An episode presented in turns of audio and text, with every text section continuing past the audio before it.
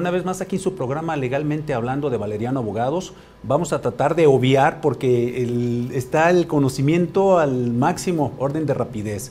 Estamos eh, en el segundo programa de cuatro que vamos a hacer con los especialistas en materia mercantil, sobre todo en oralidad, el, el juez Pepe Quintero y el juez Jorge Rodríguez, que pues son los pilotos a nivel estatal los que están llevando la batuta en este tipo de conocimientos y nos están dando los tips para que todos los compañeros abogados y el público en general sepa cómo debe de implementar eh, el derecho mercantil oral y todas los, las estrategias, lo más que se pueda, vamos a tratar de sacarles. ¿no?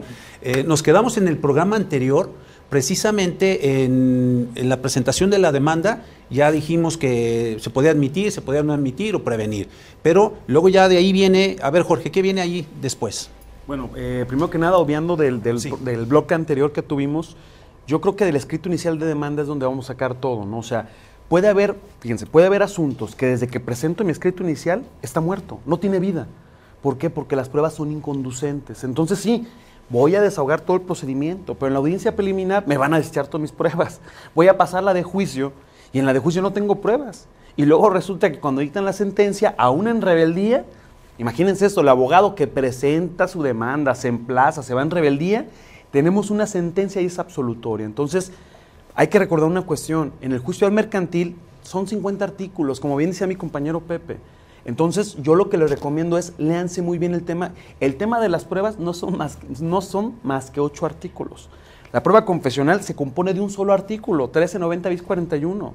La testimonial se compone de dos artículos, 1390 bis 42 y 43. La instrumental de actuaciones es la 44. Objeción de documentos el 45. Ya la pericial es 46, 47 y 48, nada más. Y el 49 como tal es la prueba superviniente. Entonces estamos hablando que en el juicio oral mercantil, mi escrito inicial de demanda, tengo que ver las pruebas que regulan este procedimiento, confesional, testimonial y pericial como tal. Entonces, una vez que presenté mi demanda, el juez, de acuerdo al artículo 1390 bis 20, señalará en un plazo de 10 días hábiles la audiencia preliminar. Y la audiencia preliminar es la primera de dos audiencias. Ojo, tenemos audiencias especiales, los incidentes que va a ser tema de otro bloque. Pero entonces el abogado, a mi punto de vista, es, tiene que ir muy preparado para que al momento que llegue a la audiencia preliminar, pues ya, se, ya tenga un esquema, de un planteamiento del asunto. Es triste ver a los abogados que entran a la audiencia preliminar y no saben ni qué va a pasar. Como bien comentaba mi compañero Pepe en los otros bloques, nos pasa a ver titulares de despachos que en ese momento están en la ciudad judicial, le marca el pasante, le marca a su compañero y entran a la audiencia. Entonces perdemos una oportunidad fantástica de tal vez terminar con, con el procedimiento. A mí me pasó en algún momento donde era un tema de seguros y parte demandada dice así tal cual, oye, a ver, tus prestaciones son estas, ¿estás de acuerdo en llevar una conciliación y mediación y terminamos con todo el procedimiento? Y el abogado le decía, es que no traigo autor- autorización de mi socio de despacho. Oye, yo, yo en mi mente como juez decía, te están dando todo lo que pediste en tu escrito inicial de demanda y no lo estás terminando porque tienes que hablar con tu, de tu despacho Y no me contesta. y no contesta o no, no piden un tiempo. ¿Por qué no lo preparó desde antes? Claro. Oye, si pasa esto, Sí. o sea, tener tres, cuatro escenarios, ¿no? Exacto. Hasta aquí te puedes Sí. negociar o lo que sea. Sí, sí, entonces, ¿qué les parece si, no sé, eh, de alguna manera vemos cada una de las etapas de la audiencia preliminar? Perfecto. A ver, Pepe. Mira, previo a brin- a brincar las etapas, yo, yo te diría prepararse desde luego en oratoria, fundamental, porque la manera de expresarnos es muy importante. Nosotros sí nos quedamos con la impresión de lo que ocurre en la audiencia. Al, estar presente, es más, yo me atrevería a decir que todos mis compañeros jueces de oralidad, cuando dictamos una sentencia, claro que recuerdas lo que dijo en la generalidad un testigo, lo que reconoció en la generalidad.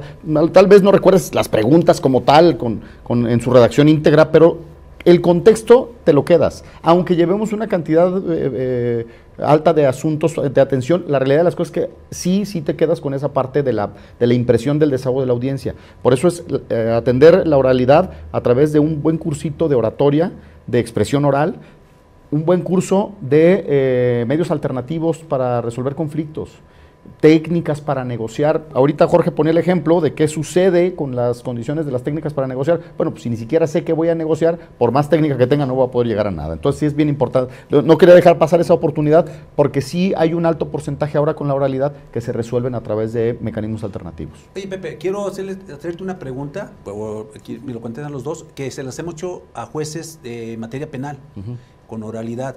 Les- yo les he dicho, oigan, eh, ¿influye en ustedes, en el ánimo de la sentencia, ustedes cuando ven a la gente esgrimir sus argumentos, este, o sea, a lo mejor no tiene todas las pruebas, pero están viendo ustedes la situación real ahí eh, y nos han dicho, sí, sí influye, nosotros estamos viendo, ¿o ustedes, en este caso, también influye? Sí, mira, es bien importante entender que finalmente, eh, bajo el principio de ley cerrada y sobre todo la obligación de la carga probatoria a las partes, es muy importante que nuestra sentencia tiene que ser congruente con lo, que, con lo que documentalmente y respecto de las pruebas se integró. Pero claro que eh, particularmente el tema del desahogo de las pruebas la testimonial, y, y, me concreto en aquella, a mí me pareció un gran atino del legislador que nos permitiera interrogar al testigo. Porque verdaderamente desarticulas al que fue a mentir. Ah, ok. yo digo, sin ningún afán de que construya. Sí, sí, Nada más sí, no sí, mientas, pues. ¿Sí me explico? Te pongo un ejemplo. El otro día llegó un testigo y, y en las tachas, la secretario del juzgado le pregunta, bueno, y respecto a las tachas, eh, ¿tiene alguna relación con alguna de las partes? No, ninguna. Resulta que era el contador de una de las empresas. Y a la hora que le empiezan a hacer preguntas, pues el cuate sabía del número de póliza, de la fecha, de la expedición, o sea, sabía todo. Entonces yo le pregunto, oiga, ¿usted cómo sabe todo esto? No, pues que yo trabajo en la empresa. Le dije, bueno, pues le acaban de preguntar si tiene relación. Pero como tienen miedo a esa parte de que si tienen relación o no, imagínate nada más que limitados que no. estamos, eh, que ni siquiera conocemos el capítulo de las tachas. El hecho de que trabajen con alguna de las partes, pues no tacha al testigo per se. Habría que ver si su testimonio tuvo alguna influencia con respecto del vínculo okay. eh, patronal que tenga. Uh -huh. Pero de eso a que no se pueda recabar y se obtenga dato de prueba es diferente. Y otros testigos que tú sabes y exponen de manera naturalita lo que está ocurriendo. A esos prácticamente ni les preguntas. Pero sin duda, tu pregunta es clave. Para eso es la inmediación. Claro que nos tenemos influencia directa de lo que pasa en la audiencia. Okay, y, okay. y, genera un ánimo en el juzgador. Eso, a eso iba. Eh, para darle eh, eh, secuencia al tema de la audiencia, la audiencia preliminar, aun y cuando pareciera una audiencia meramente de trámite, es fundamental porque nos, haya, nos ayuda sobre todo a estructurar o a perfilar lo que viene en pruebas y en sentencia y hay, las etapas que le integran es la depuración del procedimiento, que a mí me, me, me, parece una etapa bien interesante porque el legislador nos dio la oportunidad de eliminar toda la... Eh, yo le nomino, perdón la expresión, la basura, la basura. procesal. Si me explico yo, sí, sí, sí. está mal, tal vez mal empleado mi, mi, mi concepto, no, pero, pero es la verdad. elimino todo y puedo dejar ya todo limpiecito para llegar a la sentencia, ya no hay incidentes, ya no hay excepciones de, eh, dilatorias, etcétera, etcétera. Entonces, creo que fue un atino del legislador y además nos obliga en esa etapa a analizar la legitimación en el proceso de las partes. La de la causa se genera para, para, el estudio de la acción, pero la legitimación en el proceso es fundamental porque si dentro de la legitimación en el proceso encontramos que tiene que haber un tercero eh, que, que, tenga que colitigar, es el momento de llamarlo y entonces ya no dilato el procedimiento y me pareció un, atino. Eh, está la depuración, luego vienen eh, dos etapas o tres etapas que implican convenios, que es la etapa conciliadora como tal, súper importante. A nosotros nos han estado capacitando recurrentemente en tema de conciliación eh, sí genera un ánimo. Yo en lo particular no me resulta tan cómodo que el juez sea conciliador. No, yo preferiría que hubiera un conciliador externo okay. para que no me genere sentimientos dentro, dentro del sí, proceso sí, sí, y me deje resolver al fondo con respecto a lo que tengo en la causa. Sin embargo, bueno, el legislador quiso ser muy práctico en eso y nos dio esa, esa dualidad que somos conciliadores y, y somos juzgadores. mediadores ah. dentro del propio proceso. Es decir, okay. sí podemos proponer mecanismos de resolución. ¿Y ha resultado efectivo? Sí ha resultado efectivo. Ah, bueno, sí ha resultado entonces, efectivo. Es más, yo diría que en un 20% más y, menos. Y se, quitan, y se quitan asuntos. Y, y, y funciona, funciona, no hay duda. Luego vienen las etapas de eh, eh, fijación de acuerdos sobre hechos no controvertidos y luego fijación de acuerdos probatorios y al final las etapas que tienen que ver con admisión de prueba y citación audiencia de juicio. Estos son los nombres. Ahora, para cada una de las etapas, yo solamente concluyo con la depuración del procedimiento. Es un tema estrictamente procesal. Ahí vamos a resolver las excepciones que tengan que ver con eh, dilaciones eh, dentro del proceso, excepciones dilatorias, como su nombre lo refiere, y el reconocimiento de la legitimación dentro del proceso. Concluida esta etapa, en teoría no debería de haber ningún elemento que me impida llegar al dictado de la sentencia. Para eso es la etapa. Okay. Si ya la superé, yo tendría que llegar al dictado de la sentencia sí o sí.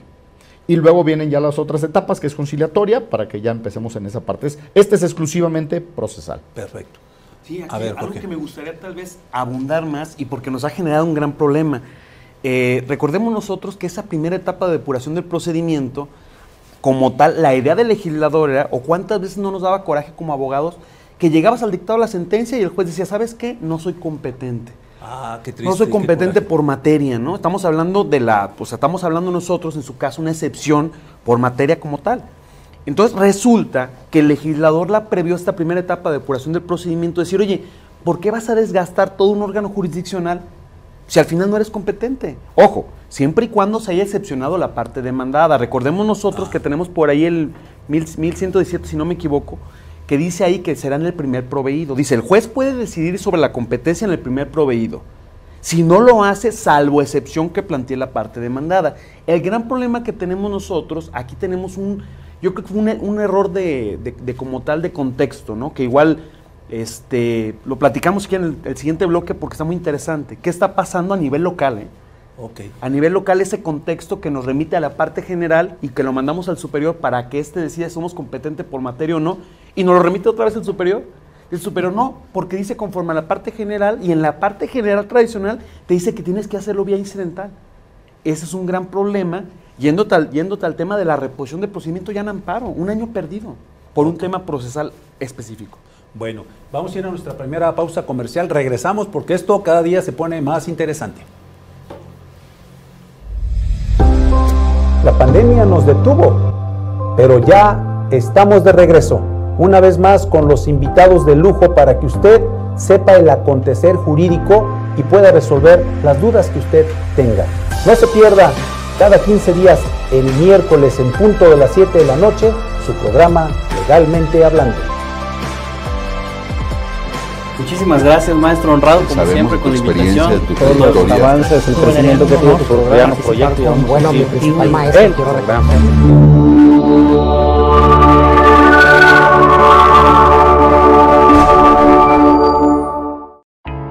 ¿La pandemia te agotó tus tarjetas de crédito?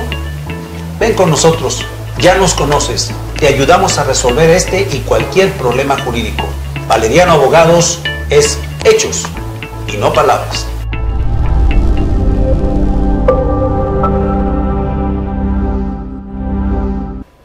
Regresamos a su programa Legalmente Hablando, a este yo día que es un mini curso que tenemos que aprovechar todos los abogados que nos gusta la materia mercantil o tenemos necesidad de presentar un juicio. Nos quedamos con el licenciado Jorge con relación a la cuestión de la, de la procedencia, ¿no? de, la, de la competencia. Sí, eh, digo, recordemos nosotros que entonces el artículo 1390 bis 34, que lo digo tal cual, tuvo una reforma en el 2012 y se le agregó, dice ahí punto y coma la reforma 2012, salvo las cuestiones de incompetencia que se tramitarán conforme a la parte general de este código. Pongo el ejemplo en claro.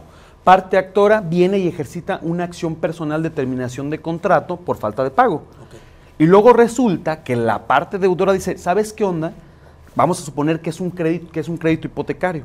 Dice, tú tienes una vía privilegiada que es la vía civil sumaria hipotecaria y por lo tanto hay incompetencia de materia. Nosotros lo que tenemos que hacer, de acuerdo al código y la reforma, es enviárselo al superior jerárquico para que éste resuelva. Pero nos pasa en la práctica, que bueno, lo voy a poner en otro estado, no aquí, pasa en la práctica, aquí, hacen todo bien, ¿eh? Nos pasa en la práctica que lo mandamos a la sala y luego en la sala dicen, lo dicen los señores magistrados, oye, juez tonto, si dice salvo, dice tal cual, si la, palabra, si la palabra es conforme al tradicional y el tradicional te remite a abrir incidente y resolver, eres tú. Nosotros obviamente, como ellos son los superiores, lo hacemos de esta manera. ¿Cuál es el problema en la práctica? Me lo, devuelve, me lo devuelve el Supremo Tribunal, no me queda otra más que abocarme, porque la contraparte tampoco lo ataca, me aboco, decreto que soy competente, desahogamos todo el procedimiento. Y ya una vez que estamos dictando la sentencia de fondo, después de cuatro meses, cinco, ¿qué pasa ahí? Tenemos una violación procesal formal, porque dijo el legislador, tendrá que ser el superior. Eso lo dijo en el dictamen. Y ahí está, y ahí obra. Y lo más sorprendente es que en ocasiones lo mandamos con el dictamen impreso. Y dice, no, la ley dice otra cosa. Y luego nos manda a nosotros, como tal el colegiado, y me dice, oye, ¿sabes qué onda? Aquí ya tenemos un, tenemos un tema. Como el colegiado sí está por encima, remíteselo entonces y repón procedimiento para que se aboque al conocimiento del Supremo Tribunal. ¿Cuánto tiempo perdimos en eso? Un año por este tipo de cuestiones. Se pierde la esencia del juicio, de la rapidez del juicio oral. Exacto.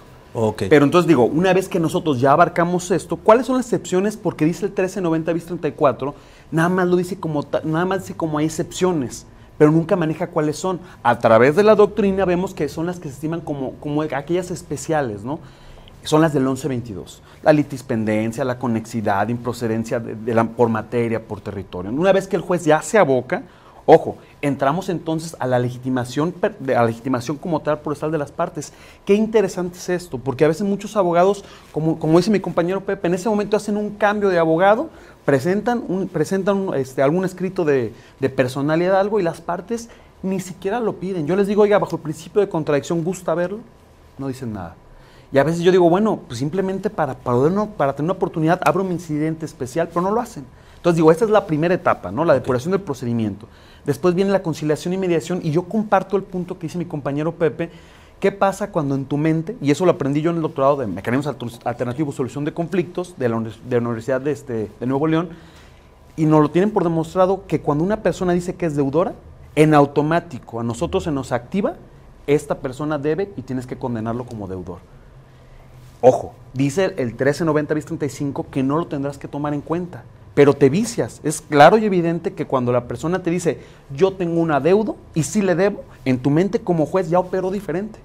Por eso yo sí preferiría o compartiría que fuera otra persona, para que no me vicie. Recordemos el sistema penal acusatorio adversarial o la reforma del 2008, que decían ellos que si te contaminabas, ya no podías conocer. Entonces yo creo que en este punto al juez sí le tendrían, ¿por qué no podríamos mandárselo? Es más, inclusive hasta un intercambio de jueces. Te lo mando, te lo mando Jorge. ¿Qué, es lo que pasa en materia penal? Cuando ya llega la etapa de juicio es otro juez el que conoce. precisamente para que se evite este tipo de, conflictos, ¿no? Que Pepe me lo mandara a mí. Y si Pepe me lo manda, yo llevo a la conciliación y mediación. Si no se lleva a cabo nada más, ya no puedo conocer del negocio porque tuve intervención. Pero estamos hablando que quedan otros siete juzgados. Ya nomás el décimo primero y el décimo, el décimo octavo ya no pero tienes otros siete jueces que lo pueden sacar. Estas son prácticas que hemos visto a nivel nacional. O sea, ¿sí se ha hecho en otros estados? No, lo queremos hacer. O sea, ustedes lo quieren implementar queremos precisamente en la asociación que tienen. Inclusive te, comento, realmente fue un atino el hecho de que se hayan llevado un módulo del Instituto de Justicia Alternativa a Ciudad Judicial. el, módulo, bueno, por su tamaño y por sus características, se ha visto limitado para la atención integral. Pero la idea es que ese módulo nos, nos ponga a disposición de los jueces mercantiles un mediador para que, estando en audiencia, oye, vamos a entrar a la etapa conciliatoria, miren, vayan con el mediador, les voy a dar un término prudente. Si de ahí requieren las partes de mayor tiempo, diferimos la audiencia, hombre. Pues, ¿Qué problema? Al contrario, hay que privilegiar resolver la controversia a través de un mecanismo alternativo. Recordemos que la, la incorporación de los mecanismos alternativos no es para resolver el conflicto dental, es para contribuir con la paz social a medida que yo arregle un asunto, es un paso más a, contribuir con la paz social. ¿Cuántos conflictos económicos de naturaleza eminentemente mercantil, terminan en una desgracia familiar, eh, terminan en, un, en, balaceras, en golpes, en lo que sea, porque no, no tenemos esta cultura de la paz, nos la hemos ido olvidando poco a poco, lamentablemente. Entonces, en, estas, en estas capacitaciones, yo te diría que es la carta de presentación, la cultura de la paz. Saquemos adelante el que el conflicto que se arregló va a permear en toda la sociedad. Por eso es bien importante la etapa conciliatoria. El tema de viciarnos a nosotros en lo personal, bueno, pues es más bien un tema de técnica, Pero adoptar la conciliación, vamos adoptando la conciliación. Eh, yo en muchas ocasiones cuando las audiencias se desahogan de forma presencial, que hoy día pues típicamente las preliminares las estamos desahogando de forma remota para agilizar el proceso, pero cuando son presenciales, saco las partes de la sala de audiencias, nos la llevamos a la salita contigua inclusive entran en un ambiente de confort diferente, con mejores técnicas de, conciliación, que eso sería lo adecuado, y empiezas con esa parte de la camaradería en el asunto. A ver, resuelvan su asunto, no sé ni cómo están, y, verdaderamente los asuntos en esa etapa, la verdad es que no sabemos ni cómo están. O sea, nosotros llegamos a la audiencia a resolver lo procesal, pero en el fondo ni nos hemos metido, no hemos estudiado pruebas, no, no estamos oye, Pepe, y en influenciados. en, esa, en ese tenor que están manejando, a mí me parece una medida adecuada lo que dice Jorge, que sí debe ser una persona profesional, una que se dedique a alguien del Instituto de Justicia Alternativa, que son los especialistas. Este, e, ¿Eso tendría que legislarse o sería nada más cuestión de que el Instituto y el Supremo Tribunal se pongan de acuerdo para que, de, para que se haga esa, esa situación? Porque hay muchísima gente que trabaja en el Instituto y que puede hacer esa labor y les evita trabajo, carga de trabajo y todo a muchísima gente. ¿Eso qué, tendría que, qué paso tendría que hacerse? En mi opinión, no requiere de una eh, regulación en particular porque la etapa conciliatoria nosotros la tenemos prevista. Eh, y si es cierto que el juez es mediador y conciliador, esto no hace nugatorio el derecho a que el juez determine, van a, porque al final del día los vamos a sacar del proceso momentáneamente. el BIS 35, por eso lo refería Jorge, es muy claro. Todo lo que ocurre ahí ahora sí, valga la expresión, es como en Las Vegas, lo que pasa en la etapa conciliatoria se queda en la etapa conciliatoria. Entonces, si, si como juzgador yo traigo a alguien que me auxilie profesionalmente para llevar a cabo esa conciliación y técnicamente les pego un encerrón para que se arreglen, no habría ningún vicio en el proceso. Porque no voy, voy, a pronunciar respecto de nada, ni procesal ni de fondo. Las partes tendrán que arreglar su asunto. Entonces hay que decirle al director del Instituto de Justicia Alternativa, al doctor Memo, que de alguna forma a ver si puede implementar esto. Y nos ha ayudado mucho, de hecho, es más, el haber puesto el módulo en Ciudad Judicial me parece que fue un gran atino. Ahora lo que falta es que tengan un poco más de, capacidad, pues, en el sentido de atención, porque tienen infinidad de gente, no tienen la posibilidad eh, de recursos materiales y humanos de irnos a asistir a las salas de audiencias. Yo creo que ese será el segundo paso y me parece que, el doctor Guillermo lo trae bien, bien en, el radar y, seguramente, seguramente no tarde en decir, ahí están dos, dos conciliadores que pueden ayudar eso nos quitaría esa parte del ánimo en el asunto y sobre todo tendría más eficacia la etapa conciliatoria. Y fíjate, lo que acabas de decir llama mucho la atención y voy a platicar un caso verídico. El día de ayer precisamente un compadre, me, fue su cumpleaños, le hablé para saludarlo, me dice, oye, eh, mataron a, fulanito, que, es de la bola ahí, pero ¿por qué? Le debían 500 mil pesos, lo citaron para pagarle y lo privaron de la vida. O sea, lo que tú dices, la paz social, ¿cómo se rompe? Por no llegar a un acuerdo precisamente de algo mercantil. Y es, o sea, ahí está, está un caso que nos tocó vivir y pues es una tristeza, ¿no? Pero bueno, vamos a ir a nuestra segunda pausa comercial, ¿sí? Primera pausa comercial y regresamos. No le cambien. La pandemia nos detuvo, pero ya estamos de regreso, una vez más con los invitados de lujo para que usted sepa el acontecer jurídico y pueda resolver las dudas que usted tenga. No se pierda cada 15 días el miércoles en punto de las 7 de la noche su programa Legalmente Hablando. Muchísimas gracias, maestro honrado, como siempre, con la invitación. Todos los avances, el crecimiento que tiene tu programa, proyecto. Bueno, mi principal maestro, quiero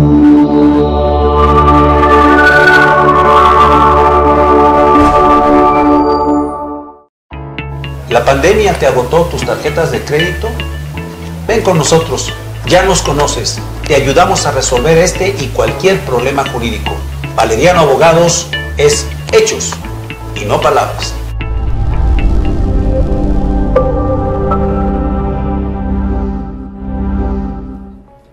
Los alimentos. El tema de alimentos es muy importante y son de las cuestiones que de alguna u otra manera nos es más recurrente las preguntas de parte de las personas. La gente quiere saber qué es lo que incluye en su momento dado la materia de alimentos. Vulgarmente pudiéramos este, entender que solamente se trata de comida. Sin embargo, las cuestiones de una pensión alimenticia tienen que ver con muchos más aspectos, entre los cuales entra propiamente la educación, los gastos en su momento dado para atenciones médicas, los gastos de recreo o esparcimiento, las cuestiones extracurriculares que en su momento dado, pues supongamos, una persona menor de edad tiene todo el derecho a recibir. ¿sí? Entonces, la cuestión de alimentos es una circunstancia que de alguna u otra manera todo padre o madre tiene la obligación de entregárselos justamente a sus hijos. La gente piensa cuál debe ser la proporción o la cantidad que legalmente yo tengo que dar por alimentos. La ley no te establece cantidades fijas. La ley lo que te dice es que los alimentos deberán de ser proporcionales en dos aspectos. El primero de ellos, de acuerdo a las posibilidades económicas de la persona que tiene la obligación de otorgarlos. La segunda cuestión es que debe de ser de conformidad a las necesidades de aquella persona que tiene todo el derecho de recibirlos. Acérquense con nosotros, podemos ayudarle en este tipo de temas.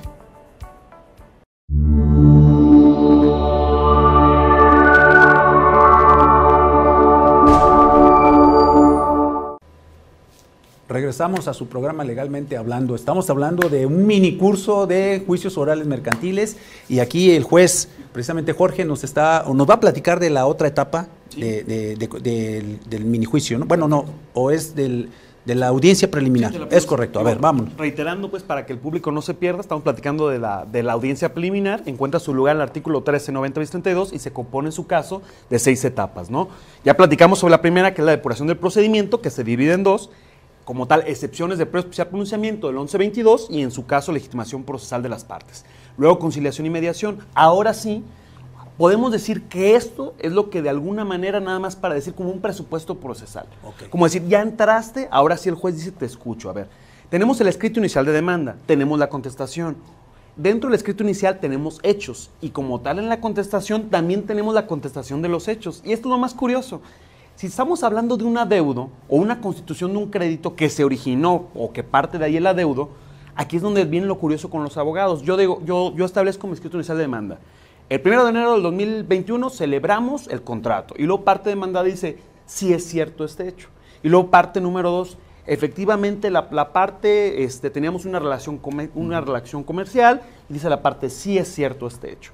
Resulta entonces que una vez que la etapa postulatoria se fijó y estamos en la audiencia de juicio, la idea es aquellos hechos que ya no, son, ya no están controvertidos, que se encuentran fuera de debate. Porque recordemos que la parte accionante mete todo. Bajo la litis planteada no sabe cómo va a responder la parte demandada. Entonces resulta que para mí, como dijera Pepe, es de lo más importante porque ya podemos fijar cuál, cuál es la litis. La litis no es el acuerdo comercial, la litis no es que hubo pagos, la litis es que adeuda. Entonces ahí es donde el abogado, supongamos, el abogado llega y no conoce del asunto y le, le lee, ¿eh? porque yo tal cual les digo, traigo apuntes. ¿Quieren que saque mis apuntes o ustedes los ponen? Y hemos optado por esto porque si no los abogados no lo hacen, el abogado simplemente dice no. Si nosotros le preguntamos, abogado, ¿quiere fijar un hecho no controvertido? El abogado dice no. Parte, parte demanda usted tampoco. ¿Qué hace el juez? Hay que ser proactivos. Oiga, en su escrito de contratación de demanda, usted estableció que el hecho número uno es totalmente cierto. Le leo el hecho. ¿Está de acuerdo entonces en que este hecho número uno se fije como un hecho no controvertido? Cuando el abogado ya tomó juicios sobre las mercantiles, dice, adelante. Cuando no, dice, no. Yo en mi cabeza digo, si tú hiciste la demanda, si tú contestaste, ¿cómo me dices que no? Si al final de cuentas ya es un hecho que tenemos que sacar de la litis.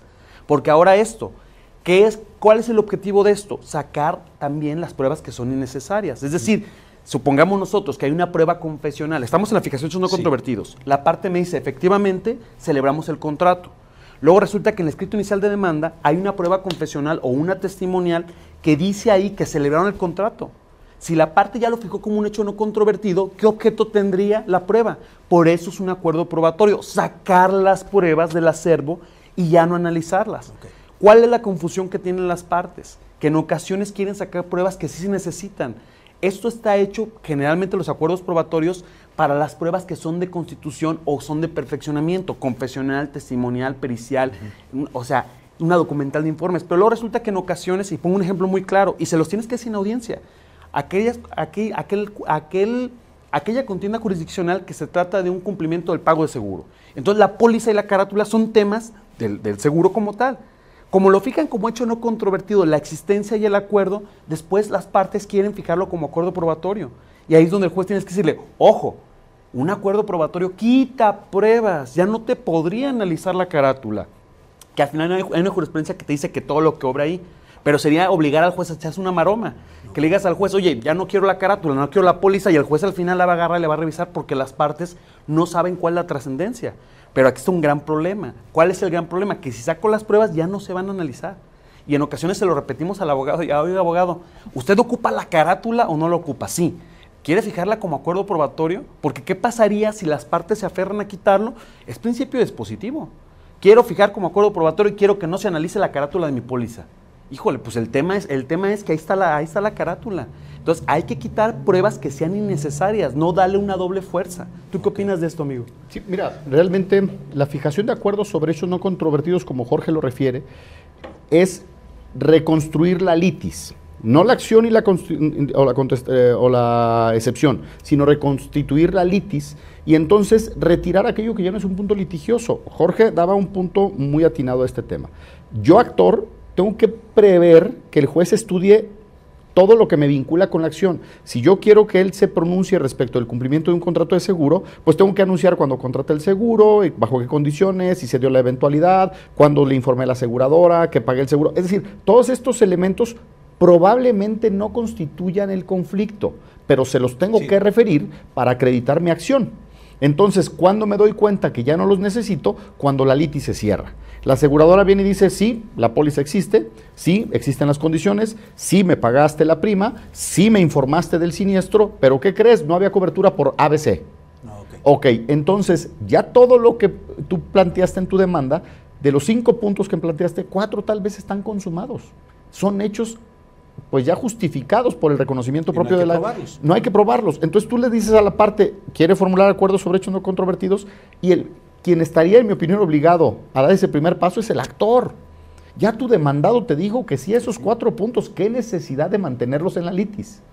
Entonces, por eso es la insistencia, pero los abogados de repente o no van preparados o no se han preparado en, en el objeto que pretende. No saben. Lamentablemente es eso. es lo triste. Entonces, oye, si ya no está debate la póliza, juez, pues ya no está debate la póliza. Vamos centrándonos en el punto de debate. Mira, un tema que es recurrente, los cargos a, cuentas bancarias, ah, tarjetas de crédito. Muy común. Muy común.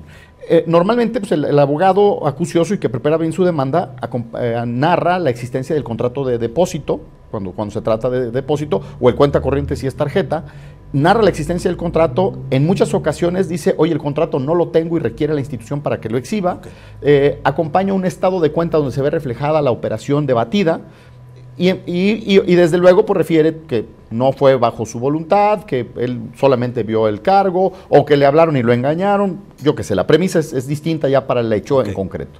Llega el banco y dice, sí, sí es mi cliente, sí le entregué una tarjeta, sí, eh, eh, no tengo el contrato, pero te imprimo de mis, de mis contratos de adhesión, te imprimo uno actualizado y lo acompaño. Entonces, esos hechos hay que retirarlos de la litis.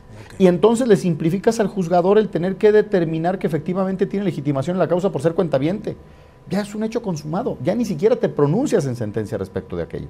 Y te centras en, exclusivamente lo que es el la materia de pleito. Entonces, si el abogado lee la contestación y no te propone acuerdos en ese sentido, te ves obligado en sentencia a pronunciarte respecto de todo lo que narró en su demanda.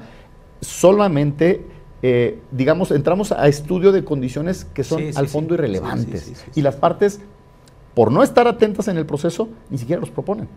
Y entonces, esos hechos, Jorge lo refería, nos van a traer como consecuencia, en la mayor parte de los casos, eliminar pruebas que ya no son. Imagínate que dentro de todo el acervo probatorio, solamente tienes una de desahogo, la confesional, por ejemplo, y la quieres para acreditar que entregaste el contrato, o que, no tienes el contrato, o que tiene la, bancaria el contrato y tú no lo tienes. Y tú pusiste ese como objeto de prueba. Y ya la parte te reconoce que efectivamente el contrato te acompaña una impresión nueva, porque tú no lo tenías, satisface esa parte, y ya no necesitas la confesional. Tal vez ni siquiera requieras llegar a la audiencia de juicio. Concentras en ese momento la audiencia de juicio, desahogas pruebas y en ese momento dictas la sentencia. Estás hablando que es un asunto que en lugar de durar un mes, mes y medio, duró 20 días hábiles, 25 días hábiles. Eh, perdón, naturales. O sea, en menos de un mes tienes el asunto resuelto. Y en, una gran cantidad de asuntos ocurre esta condición porque muchos, hay que entender, las relaciones comerciales pues no son espontáneas, siempre tienen un preámbulo. Entonces muchas veces ya están predocumentadas, si tengo un contrato, si tengo correo, si tengo... La mayor parte de operaciones comerciales se documentan a partir de elementos de prueba eh, tangibles y no intangibles como una declaración testimonial. Entonces, si ya no voy a tener pruebas para desahogo, en mi audiencia de juicio concentro, perdón, preliminar, concentro mi audiencia de juicio y dicto la sentencia. Y el asunto prácticamente lo recorté. Les comparto un, tema que me, correspondió conocer y, tengo dos sentimientos respecto a ese asunto, muy breve. Eh, el actor demanda es un tema que tiene que ver con, con el pago de una eh, de una transferencia electrónica. Eh, la bancaria básicamente fueron transferencias electrónicas y ya hay jurisprudencia firme en el sentido de que la bancaria, al ser aquel que tiene los elementos y provee los elementos técnicos para su celebración, es quien tiene la carga probatoria por este tema de la carga dinámica de prueba. No, no, no anuncia ningún tipo de prueba. Sin embargo, cuando evacúa la vista la parte actora, la evacúa su autorizado. Y le digo, no te puedo tener por evacuada la vista porque no tienes facultades. Y salió al amparo, y ese es mi, sentimiento contradictorio, porque sale al amparo, yo creo que hizo lo correcto. Va a dilatar su proceso, ¿eh? lo anticipo. Va a dilatar su proceso porque ya no había pruebas para desahogar. Yo pude haber dictado la sentencia en la propia preliminar. Sin embargo, él sale al amparo directo y dice, el hecho de que no me hayas tenido por eh, desahogada la vista hace nugatorio el derecho a la tutela a través de mi legítimo representante y entonces entra en dinámica eh, al, amparo si efectivamente el 1069 tiene que tener esa restricción o no. En mi opinión, no. Si yo contrato un abogado, lo contrato para todo el proceso, incluida la evacuación de la vista. La interpretación que la Corte le da es que la vista es parte integral de la causa de pedir y no es del autorizado, sino de la parte. Pero yo creo que el abogado sí pudiera tener conocimiento de la causa de pedir para ese efecto, pero bueno, ya lo resolverán en amparo. Ah. A lo que voy es, su amparo directo solicita la suspensión ya me impidió la posibilidad de dictar la sentencia y pues tal vez se va a tardar cuatro o cinco meses. Estoy contento porque va a generar un precedente. Oh, eso es lo bueno. Pero al final del día, por practicidad, él se pudo haber llevado su sentencia en audiencia preliminar. Sin embargo, su propio amparo ya limitó el dictado de la sentencia. Sí, y aparte el, no haber este, presentado a la parte para que hubiera hecho Lamentablemente, digo, yo realmente por, por practicidad no presento amparo, díctame sentencia, no hay pruebas prácticamente en el asunto. Sin embargo, bueno, pues él lo que quiere es dejar el precedente de que como autorizado sí tiene facultades. Yo lo he dicho en infinidad de cursos, la única manera de cambiar los criterios y modificar los defectos que la ley tiene, pues es agotar los procedimientos de amparo. Entonces, ahora pues, ya, me la cumplieron, pues ahora me dio mucho gusto haberla recibido. Por practicidad creo que no le va a ir muy bien, pero en el fondo me parece que pues sí va, va a sentar un buen precedente. Bueno, pues vamos a nuestra última pausa comercial y regresamos. Problemas legales, acércate con nosotros. En Valeriano Abogados manejamos todas las áreas del derecho. Civil, mercantil, penal, fiscal, familiar contabilidad laboral.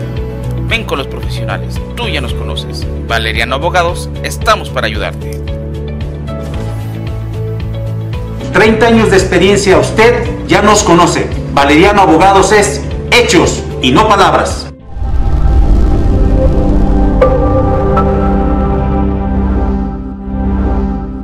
En Esparza Monteón Abogados contamos con más de 30 años de experiencia en distintas áreas del derecho.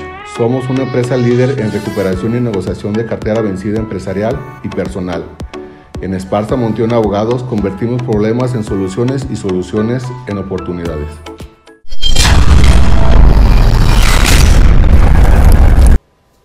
Regresamos al último bloque de su programa Legalmente Hablando. Estamos hablando con dos jueces pilotos, ya dijimos pilotos en materia de mercantil oral, que nos están dando ya no una entrevista, nos están dando un mini curso que va a durar cuatro programas, ya se comprometieron porque va a servir mucho para la sociedad, para los abogados, nos están dando los tips para que pues no pierdan tiempo y puedan resolver sus asuntos conforme a derecho, pero con conocimiento de la materia. ¿Es correcto? Es correcto. Bueno, entonces vamos a cerrar ya ahorita este eh, programa con la audiencia preliminar para que de alguna forma ya vayamos en ese orden. ¿Sí es correcto? Ok, a ver Jorge, ¿cómo está esto? Bueno, eh, retomando el, punto o el eje central que decía mi compañero Pepe, aquí hay, un, aquí hay un gran debate, ¿no? Y decimos qué puede ser autorizado y qué no puede ser autorizado. Ahora, quiero poner un ejemplo y quiero que aterricemos todo, ¿no? Una la audiencia preliminar, como bien lo decíamos, la idea es quitar pruebas el primer elemento donde se activa el juez es donde admite los medios de convicción. Ahí es donde se activó el juez como tal a través de la jurisprudencia, lo dijo la sala. Es decir, en este momento es donde el juez ya se activa y dice, se admiten los medios de convicción en la quinta etapa. Es decir, recordemos lo que dijimos, ¿no? Tenemos depuración, conciliación, fijación de hechos no controvertidos, fijación de acuerdos probatorios y la quinta, admisibilidad de las pruebas.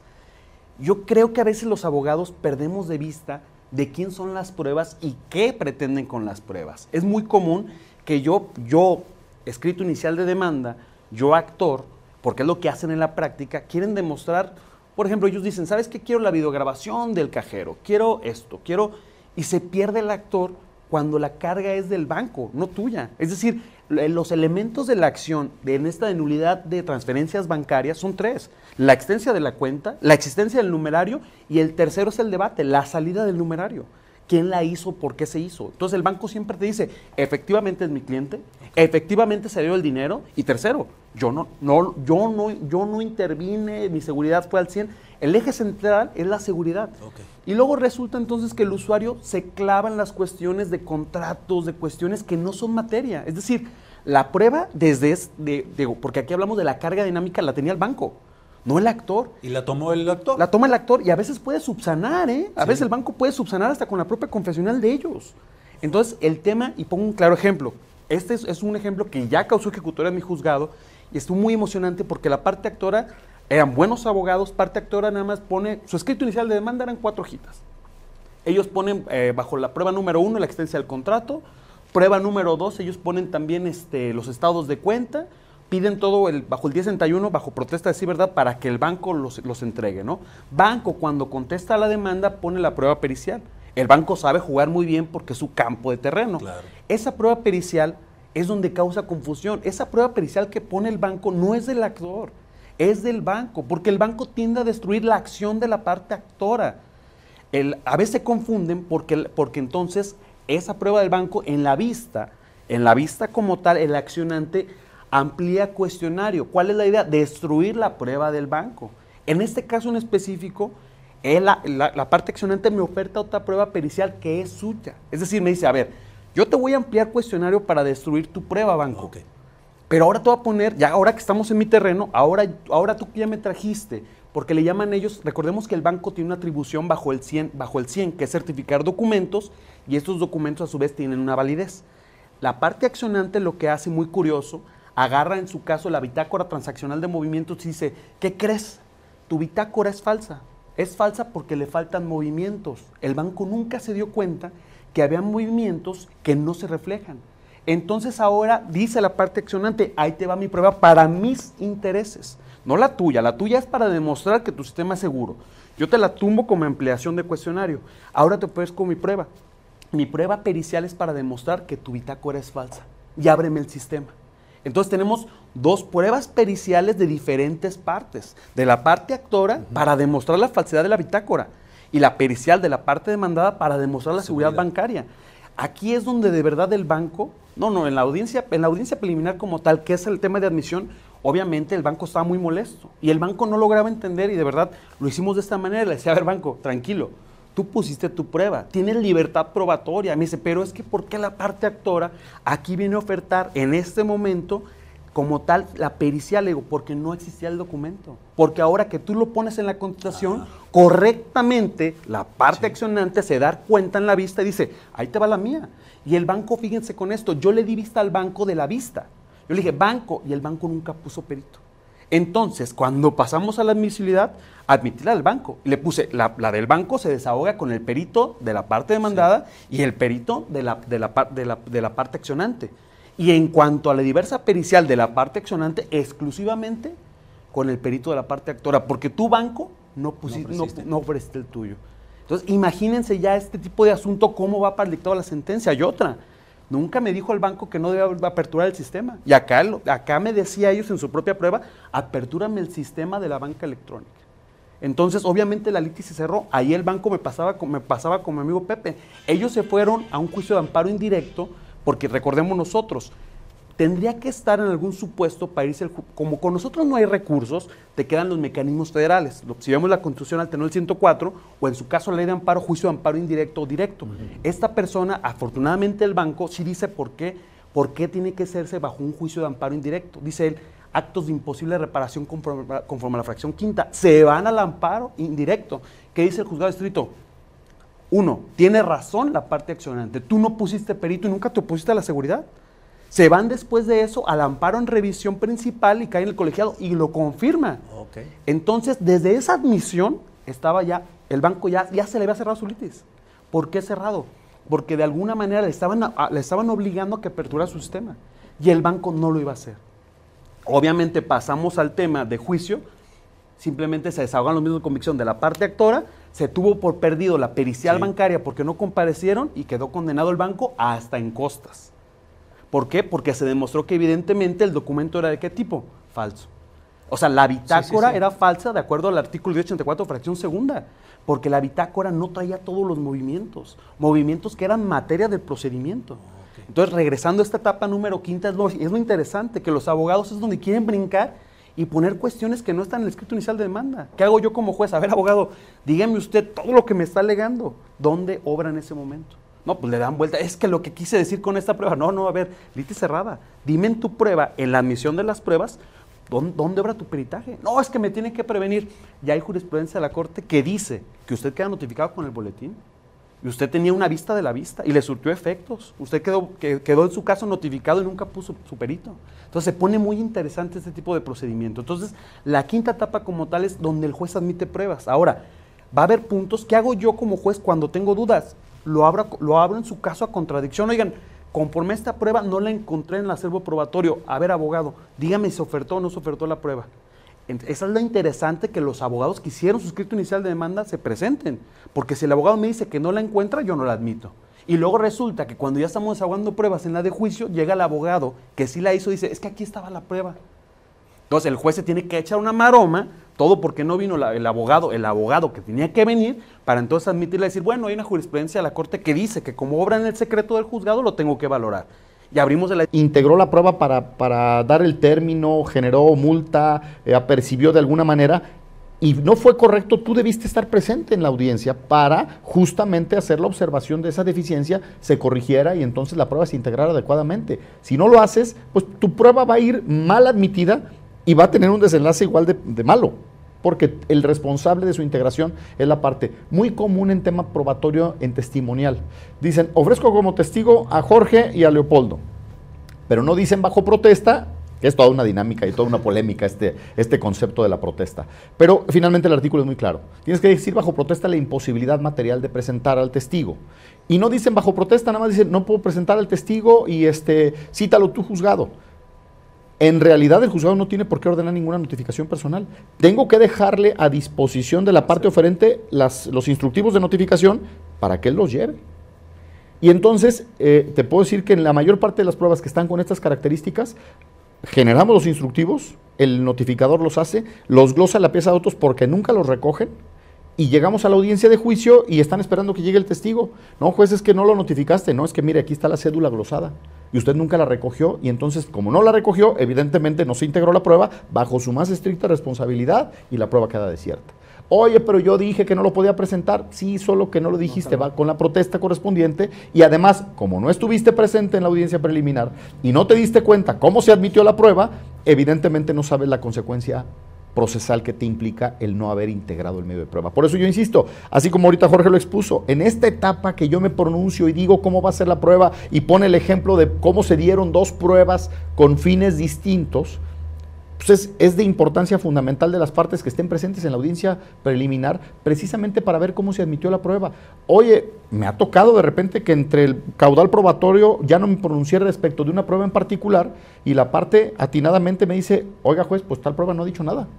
Y ya cerramos la etapa. Ah, efectivamente regularizo el procedimiento. No me pronunció respecto a esta prueba y la admito y preparamos su desahogo y nos vemos en audiencia de juicio. ¿Qué sucede si él no se presenta? Pues el vicio procesal va a continuar y además, como ya se cerró la etapa y la responsabilidad es de él, se va a convalidar, efectivamente. Y, no es materia inclusive de, revisión en amparo, ¿eh? La verdad, así que, así que el asunto lleva esa deficiencia, entiendo que la, la deficiencia pudo haber partido del tribunal, y le reparó perjuicio a la parte, pero la parte es la principal responsable en justificar la causa de pedir. Acuérdense que el que afirma tiene que probar. Entonces, si la afirmación de mi hecho ya va implícita en mi demanda, tengo que justificar ese hecho afirmado. Mi prueba es deficiente, deficiente su desahogo y desde luego va a ser un tema que yo me atrevería a decir, no va a haber manera de que lo voltee ni siquiera a través del amparo directo. Muy bien. Entonces, y las notificaciones obviamente son por el tribunal, o sea, no, no son, son por este, por boletín, vamos, no, ya no es de, mandar correos ni WhatsApp, nada. Mira, te, digo en esa parte, eh, como tribunal, ahora y sobre todo por el tema de la pandemia, sí hemos optado por mandar comunicaciones a través de correos electrónicos mm.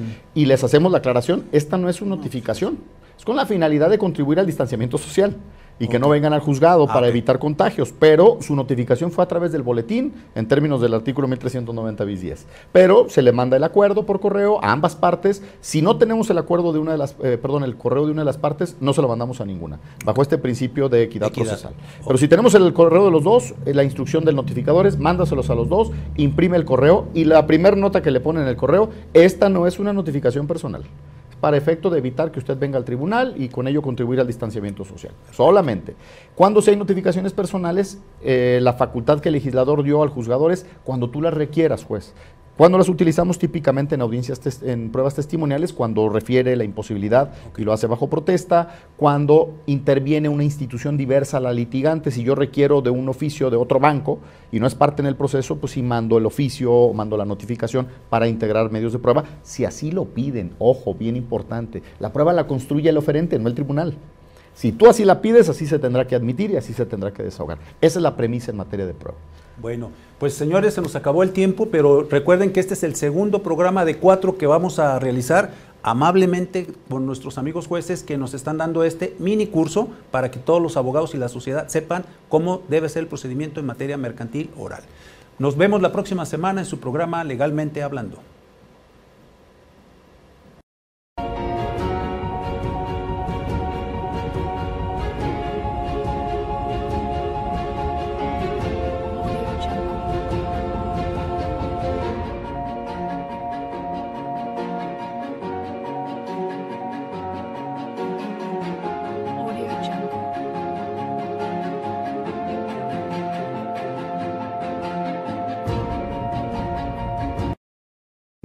Muchísimas gracias, maestro honrado, como siempre, con la invitación. De tu Todos los avances, el crecimiento que ha tenido tu programa, proyecto. Bueno, mi principal maestro, quiero reconocerlo.